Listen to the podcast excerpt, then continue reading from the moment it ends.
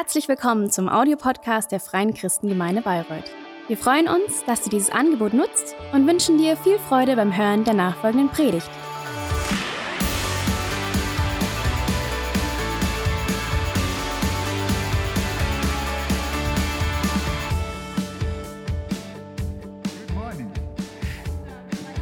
Ah, yeah. If you're here in front, it's really nice to also yeah, have some input also from you, um, and it really encourages them.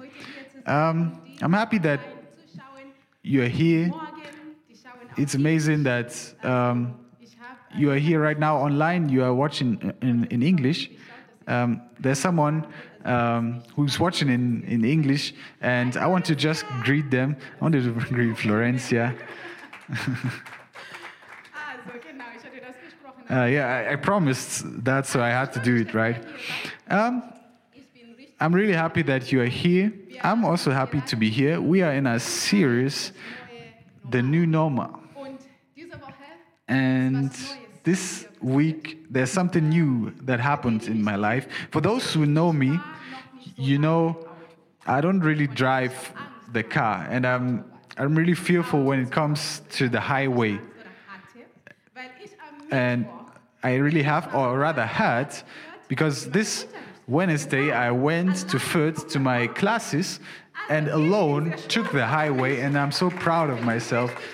Um, I'm really proud of myself. Uh, that is something new.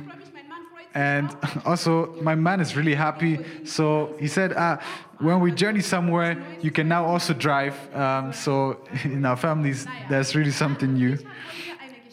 I brought you a story. Um, and before we want to start, um, we want to pray together. Father, we thank you that you are good. Thank you that you are holy. Thank you that you are our Father, that you love us, that you know us.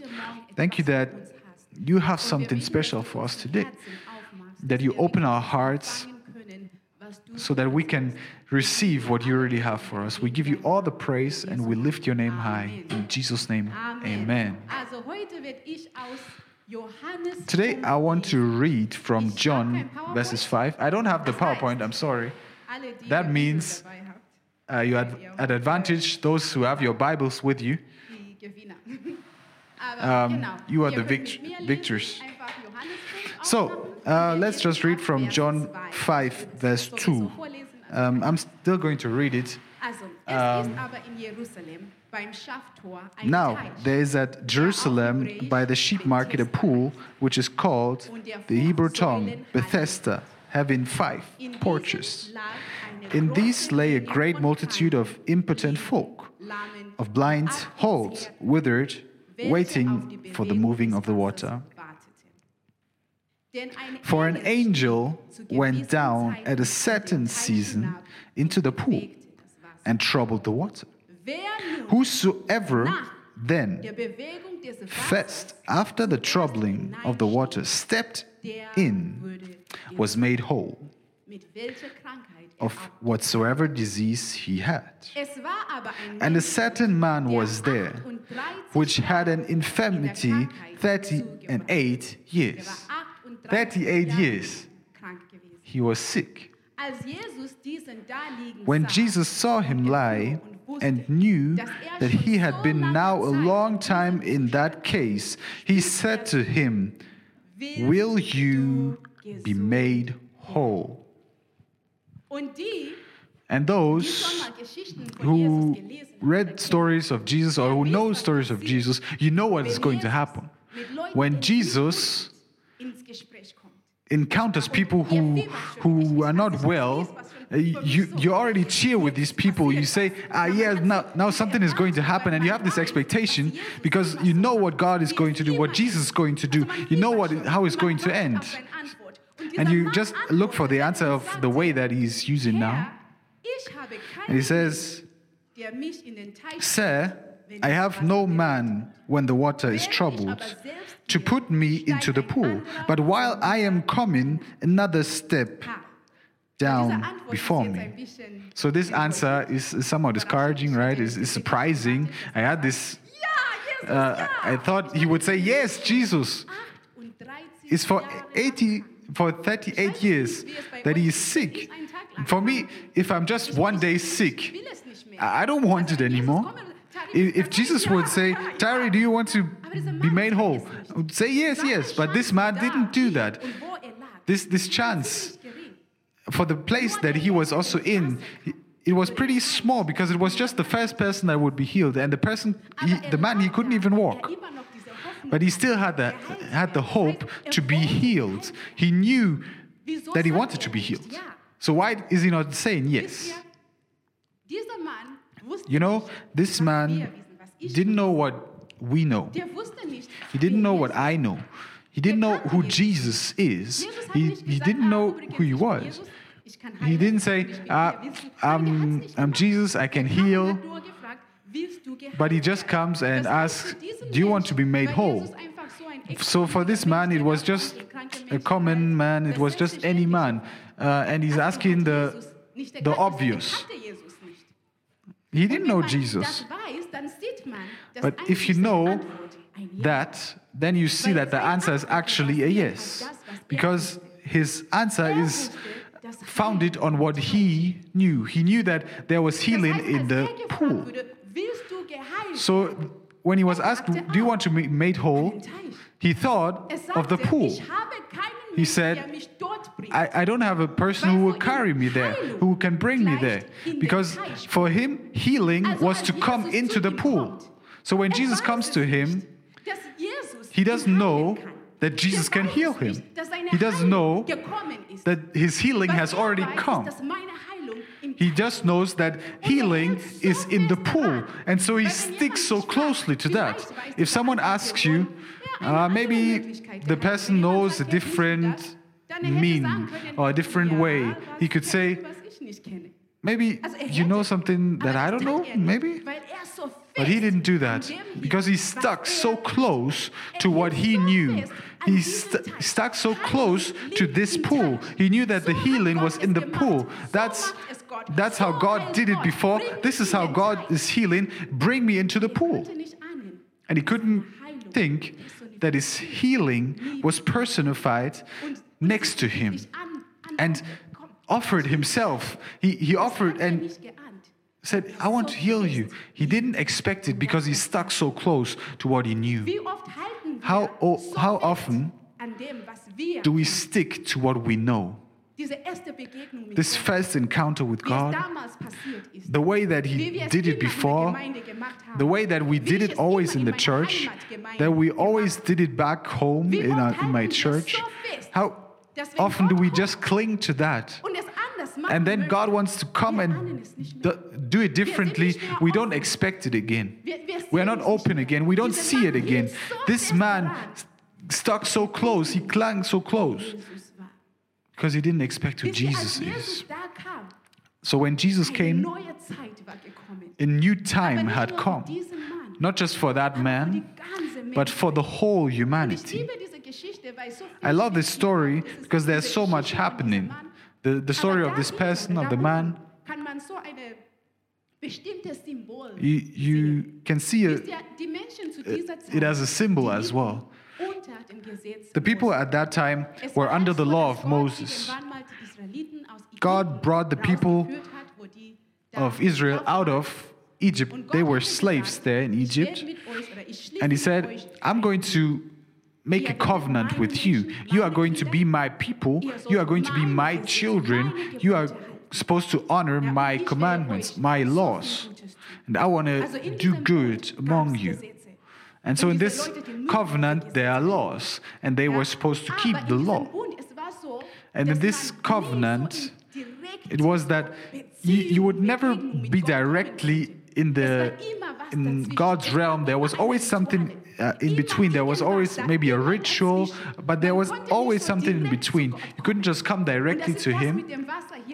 That's what is here with the with the water with the pool the, the angel is doing it but when jesus comes there's something new that is direct that is god direct and jesus brings in this time a new covenant he says god wants to do something new a new covenant is coming and in this in this covenant there are no laws uh, like you know them It is that you believe in me that I am the Son of God, Und dann tut and then you are going to be children of God. And then God is going to do everything that belongs to being a child. Und in diesem Buch No laws anymore. Beziehung, die Begegnung So in this covenant, direkt. Das ist This encounter with God was wovon wir heute directly. That's the covenant that we speak of Wenn wir sagen, wir können nowadays. einfach so aufstehen That we are "Ah, Christians. Gott, ich hab We can just stand up and say, Ah, God, I, I love you. ist direkt geworden. It is directly now. Und das war die Zeit. And that's the time that had come. That's the time. Menschen damals, die haben's nicht But the people back then, they didn't expect it. They were sticking so close to the old, hielten so fest, like this man right now. They stuck so close that they couldn't even expect what would happen. And you know, in the last weeks, we spoke about letting go of the old das Neue, das and embracing the new, the new. You know, it's easier if you know that the old Einklang mit dem, was Gott is not in accordance with, ist einfacher zu with God, not in accordance with the ways of God. Then you can understand why I should let go of that. You say, okay, that's not what God wants me for me, uh, what God wants for me, so I can drop it, I can let it go. But what if eigentlich ein Gebot Gottes ist? what I have with God right now is even what God Menschen war's so. wanted, Das, was sie in what God hatten, es war ein gave me as a covenant, uh, as a as a commandment Es war diesen Moment, wo This- this was a commandment.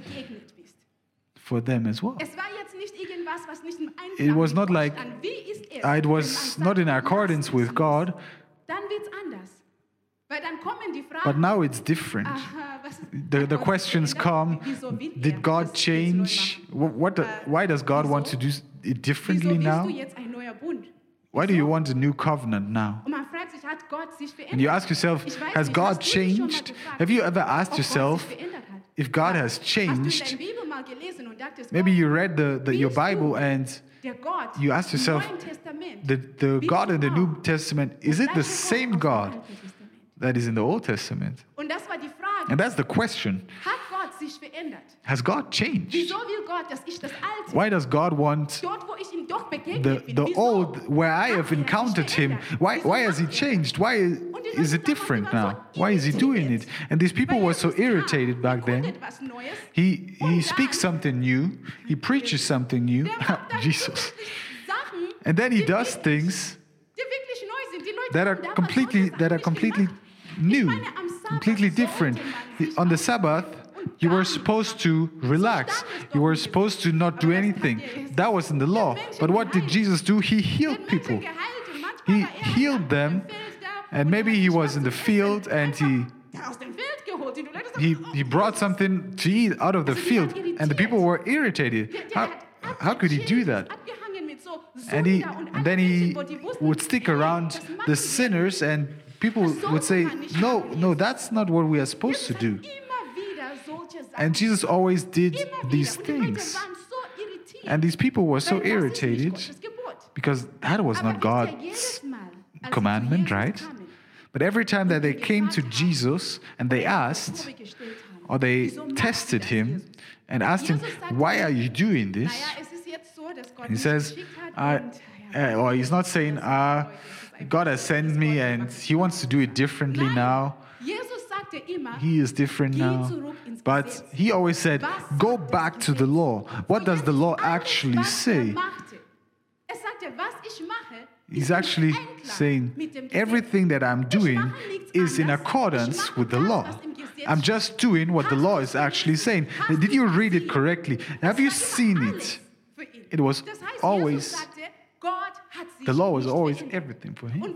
So God didn't change. God has given us the Jesus- mit Gott durch commandment Jesus.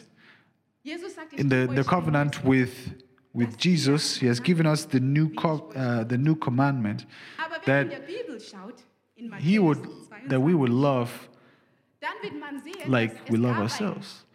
If we if we look at the sagte, Jesus, was um, at the Bible in Matthew 22, Was ist das verses 36 to 40. ist es? Und Jesus hat someone comes and asks him, "What is the most important commandment?" And he says, Israel, liebe Gott "Israel, allem, was du bist, love mit allem, was du hast. Your God with everything that you have, with your heart, with your soul. And the second one is to love your ne- neighbor as yourself. Then he says, all the commandments, all the commandments of Moses, all what the prophets have taught you, it just, it is in accordance with these two things. If you do these two things, you do the whole law of Moses. Dann merkst du etwas.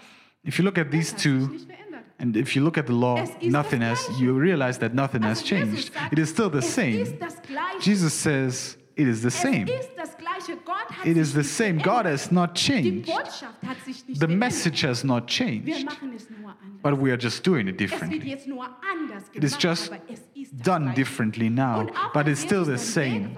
And then also when für die Leute Jesus left, Das war so, for the people, it was still irritating. Ja, ja, neuer Bund in Jesus, th- ja, they knew, ah, yeah, we have the new covenant in Jesus, but the old- das kam doch von Gott. but, but the old really came from God. Sachen zu machen. And they, they tried to Alte und das combine both. hielten immer noch so They, they still stuck so much to the old. And Paul had to explain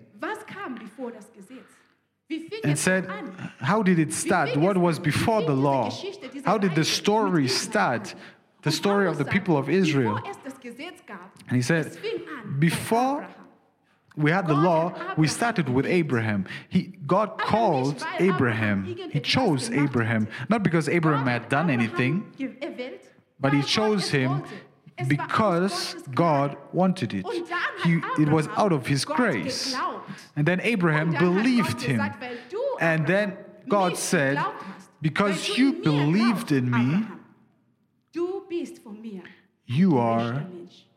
Du righteous before me. Ein Mensch, der You are before me, was ich möchte, was a person mag, was ich liebe. who ich hab Gefallen an dir. does what is good in my sight. also zu den Menschen, seht ihr, So Paul says to the people, from the beginning already, the journey with God, being a child of God, was always out of grace.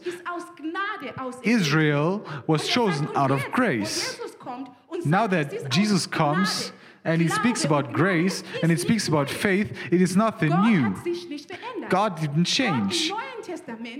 God in the New Testament, Gott im Alten Testament, or God in the Old Testament rather, is the same God in the New. Testament.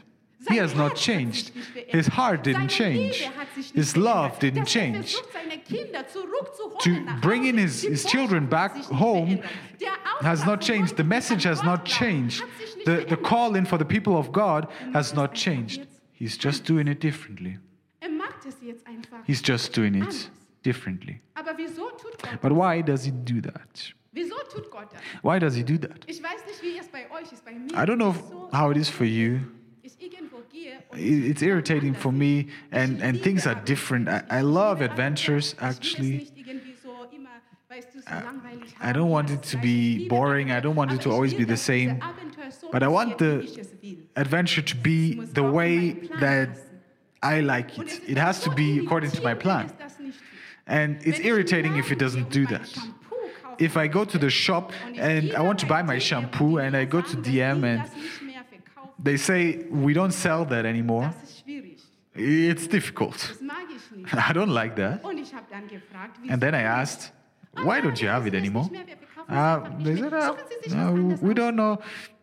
Just just choose a different one. We don't sell it anymore. I was like, huh? Also ich mag sowas einfach nicht. I, I just don't like it. I really don't like it. Sachen so haben, wie sie I want things to be the way that they were before. Why does God now come and do it differently? You know, God does things differently because He is gracious, because He is merciful. Damals haben die Leute Jesus gefragt und gesagt, Jesus, In that time, ließ Mose es zu, the people came to Jesus and asked, Why did Moses allow for people to be divorced? er And Jesus comes and says, eure Herzen hart sind. Because your hearts were hard. Und da sieht man, dass das eigentlich And you see, It is God's mercy wie wir sind. because God knows how we are. We, he knows that we are not perfect. Wir sind keine perfekte Menschen. We are no perfect human beings. Really, we are not. das, was wir heute über Gott wissen, And everything that we know of God now. It's not perfect. We don't know everything. Aber Gott begegnet uns But. God still encounters us. Er Why? Because He's gracious. Weil er gnädig ist. Because he's gracious. Du erst ganz alles perfekt machen Because if you have to do everything perfect würdest du dein Leben first, you would never encounter God. Gott mag das, weil er God does it because He is Mann, der da gracious.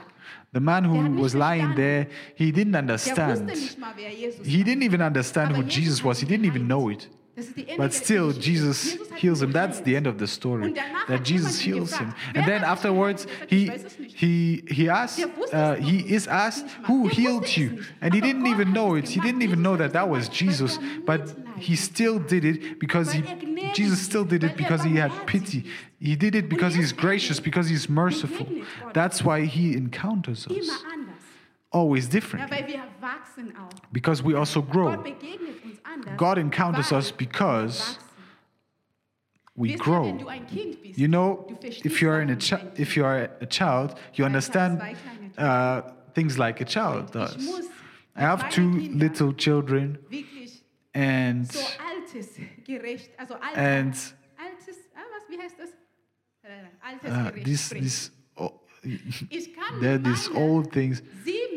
Sieben, ja, sie wird sieben am Donnerstag, ich kann mit meiner My my seven year old, or she's going to be seven years on Thursday. I, I cannot speak with her in the way that I speak with my husband or with my friends.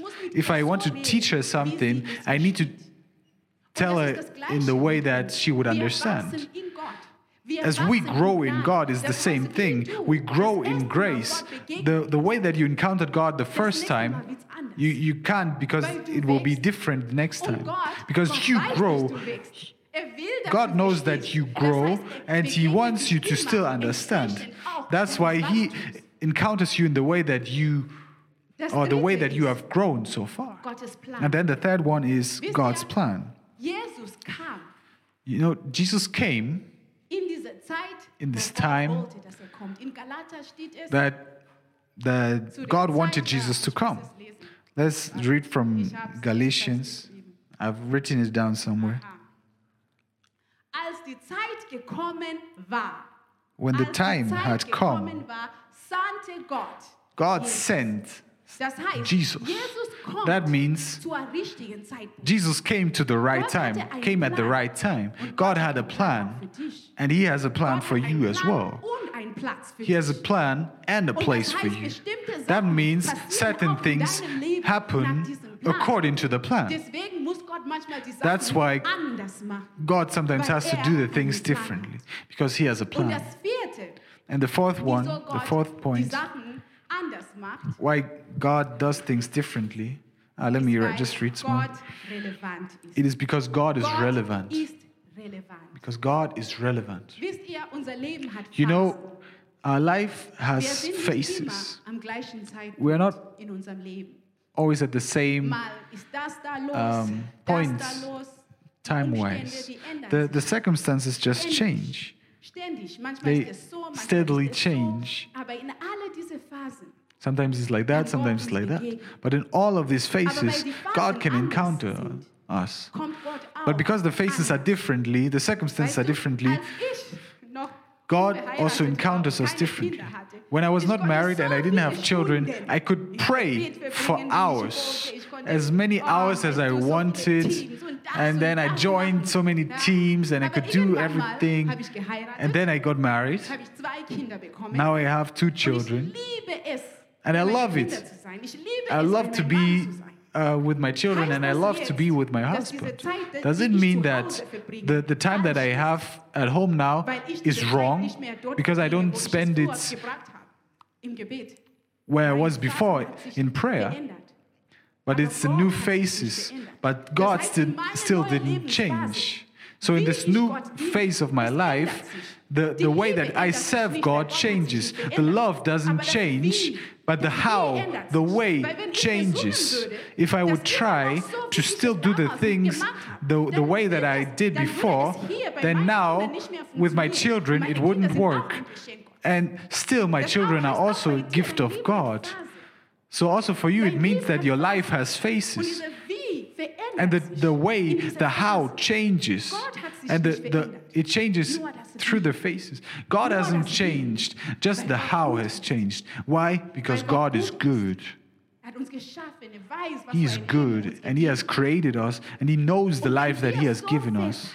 And if we really stick to the how, If we stick so close to- ihr, Im Gottesdienst haben wir immer fünf Lieder gesungen. Fünf. to the how, where we say uh, we we always sang five songs in service, and then the presence, the power of God came, and now now our worship leader just wants to sing three songs. Ah, God cannot work in that. It's not possible. But sometimes we just stick so close, dass wir das Eigentliche verpassen. Wisst ihr, dieser so close that we forget the the importance, Es war nicht the important stuff. It- the the man who was lying there, it was not the how, es war nicht das Wasser, it was not the water, it was God. Es war immer Gott. It was always God. Seine Heilung kam immer His healing always came from God. It was never the er water. But see- but he dass als Jesus clung so er so strong to the to the to the how. He, didn't feel like. God maybe would wollte Gott es do it differently now.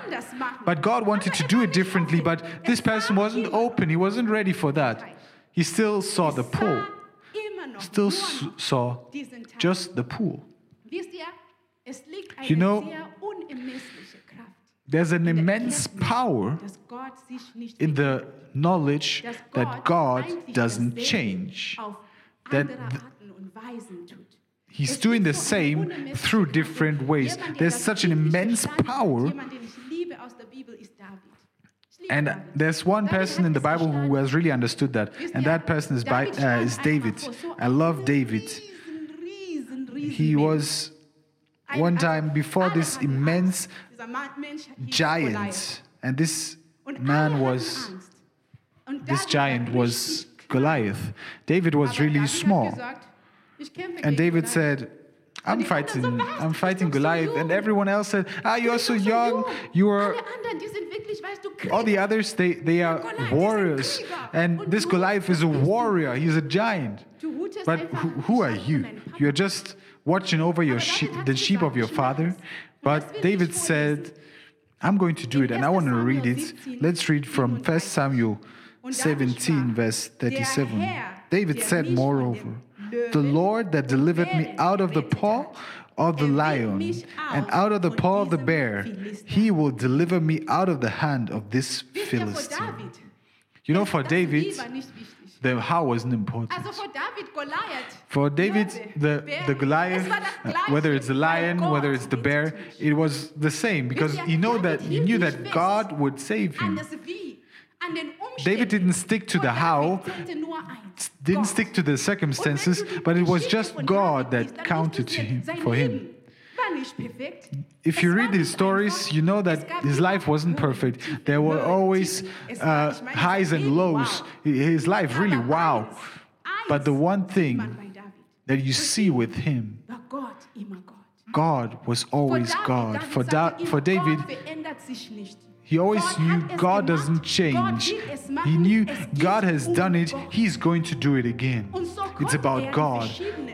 So the different circumstances in his Leben, auch wenn life, die durchkommen, der He could really get through them, come through them, because nicht an das the essential, the important, He stuck to it, to God, not to the how. What do you cling to today? What do you stick to today? Was anders bei dir machen. Is God, can God do something different in your life? Gemeinde. Can God Do something new in the church that you're in? Can God do something new here? Sachen ein bisschen ändern. Can He change some of the Gott in deinem things?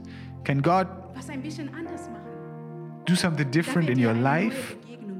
Can He give you different Darf Gott in encounter? deine Ehe was Can He come into your marriage and do Vielleicht hast du something different? You know, so Maybe verstanden, weißt du, you have understood all these things. Wirklich viel Hollywood in Disney-Filme geschaut. und If you if you look at uh, Hollywood and the Disney movies, war ein bisschen um, und dann heiratet and man, es ist kein you- Disney-Film und es you.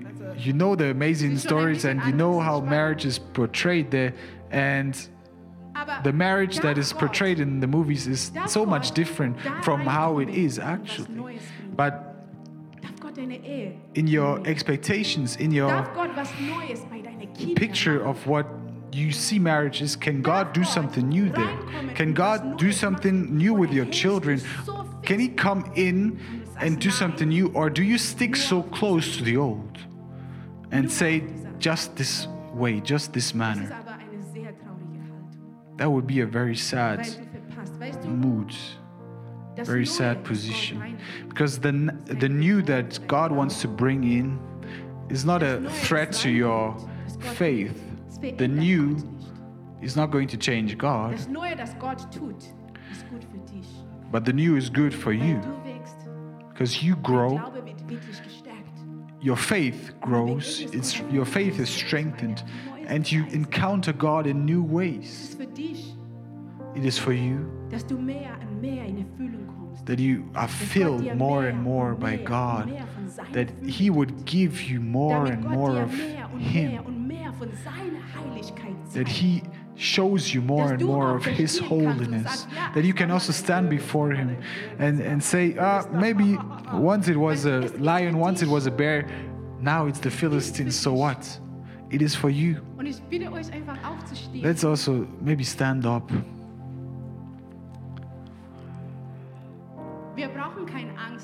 We don't need to fear dass Gott was Neues macht. that God wants to do something new. We don't need to fear. I know how it is when things are new. I didn't grow up in Germany. I'm from Zimbabwe. and Sehr, sehr schönes Land. It's a very beautiful country. It's actually warm there, yeah, often at least. drei Monate Winter. Just three months of winter and no snow. Sehr, sehr schön. Es ist auch Very beautiful. But it's also very beautiful here. But there are things that I have to let go es bei mir in der Familie gemacht haben. of how we did it in the family back then, how we have had church. ich mich auch in there. Zimbabwe meine Talente, meine Person How- I also expressed myself, how I expressed my talents in Zimbabwe. für mich diese Reise bis And this journey so far, es ist einfach unglaublich. it's unbelievable. I've so I've learned so many things I never thought that I would preach in German. It's always a miracle to me, and I see dass wenn ich aber festhalte, that if I stick das, was ich kenne, to what I know, an das Alte, an wie ich damals to the old, to the manner, to the way that I encountered God, then I would never be able to have these moments, to have these beautiful moments Weißt du, dann werde ich of me seeing God's holiness, Diese neue Massen His sehen, Wenn ich glory. When I stand here and I see, we need to learn to let go of the old und zulassen, dass Gott etwas and allow it for God to do something new. dich hast du Gott Maybe for you, begegnet in der Weise, dass You encountered God etwas gesagt haben, and you encountered Him in the way that people said wissen, Wir sind something. nicht perfekt und manchmal machen And wir und wir yeah, we Christians, we are not perfect and we do things that are not actually in accordance with God and with uh, with uh, what He wants to do actually. And maybe you are someone who who has also realized that or who has encountered that. I just want to give you this opportunity today, this morning, to say, don't don't stick to what the people did to you, but you yourself come to God because God wants to wants to encounter you. He wants to show you who, who He is. God is good. He has not changed. And He stays the same. He stays good. And if you're here this morning and you are one of them and you say, ah, I don't really know, it, it sounds good, but I want to tell you, God has sent Jesus so that you could come to Him, so that you can become a child of God. You belong to Him. That's where you belong. And you know, you don't have to do much. You just have to believe that Jesus died for your sins, for everything that you were that separated you from God. Jesus died so that you could be righteous before Him, so that you can come back to Him. That's if you believe that, I want to pray with you. We want to pray together. All of us, we close our eyes. Auch die, die zu Hause Also, those at home, Schließ auch die Augen. please also close your eyes. Und beten wir zusammen. Uh, we want to pray together. Jesus, Jesus, ich danke dir, I thank you dass du für meine Sünden. that you died for my sins. Ich dich, I pray dass du kommst that you come und Herr meines Lebens bist. and become Lord over my life. Ich gebe dir alles I give you everything und ich danke dir and I thank you in deinem Namen. Amen. in your name. Amen. Woo! Amen. Und es ist Wow. schon gemacht. And it's already Es done. ist schon gemacht. It's already willkommen. done. You're welcome. Genauso, wenn du dieses Gebet ausgesprochen hast, If you prayed that prayer and you are here, danach kannst du auch in diese Ecke um, you can come to the our corner, to the welcome corner. We have uh, some nice people. If you are here um, and you are online, and we would love for you to just send us um, also a mail. Uh, We would love to also write you back and get to know you. Maybe you are here this morning and you say, I've encountered him, and you say, I had this one encounter, or maybe 10 encounters, and I just stick to that. And it's difficult for me to let go of that. It just it needs power, it needs strength to, to let go of that. I also want us to pray together so that we will have the power to let go of that. And that God would give us power to embrace the new always. We want to pray together as well. Let's take let's take 15 minutes. No, no, no. Um, Wir nehmen uns 15 Sekunden it's actually just Zeit, das zu 15 seconds, a bit over time. Dann werde ich im Anschluss beten und And then I want to pray at the end, and then I give further to Toby. Wherever you are, close your eyes and just pray that God would give you the power to let go of the old and embrace the new. Hallelujah.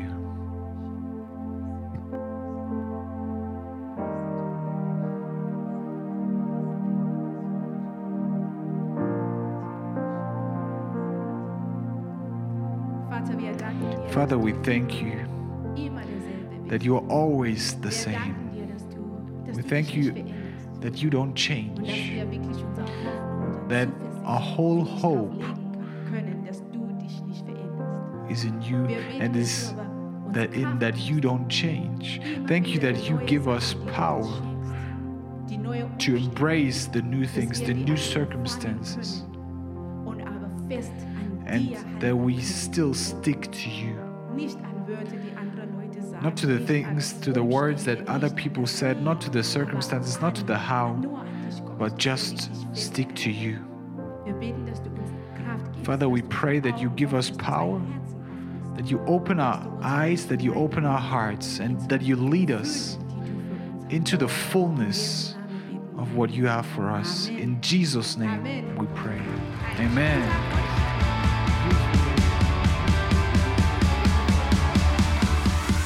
Hat dir die Predigt gefallen? Gerne kannst du sie mit Freunden teilen oder uns einen kurzen Kommentar hinterlassen. Noch mehr würden wir uns aber freuen, dich persönlich kennenzulernen. Du bist herzlich eingeladen, einen unserer Gottesdienste am Sonntag zu besuchen. Alle Infos findest du unter www.fcg-bayreuth.de. Dort kannst du uns auch eine persönliche Nachricht schreiben, wenn du mehr über ein Leben mit Jesus erfahren möchtest oder andere Fragen zum christlichen Glauben hast. Bis zum nächsten Mal. Ade!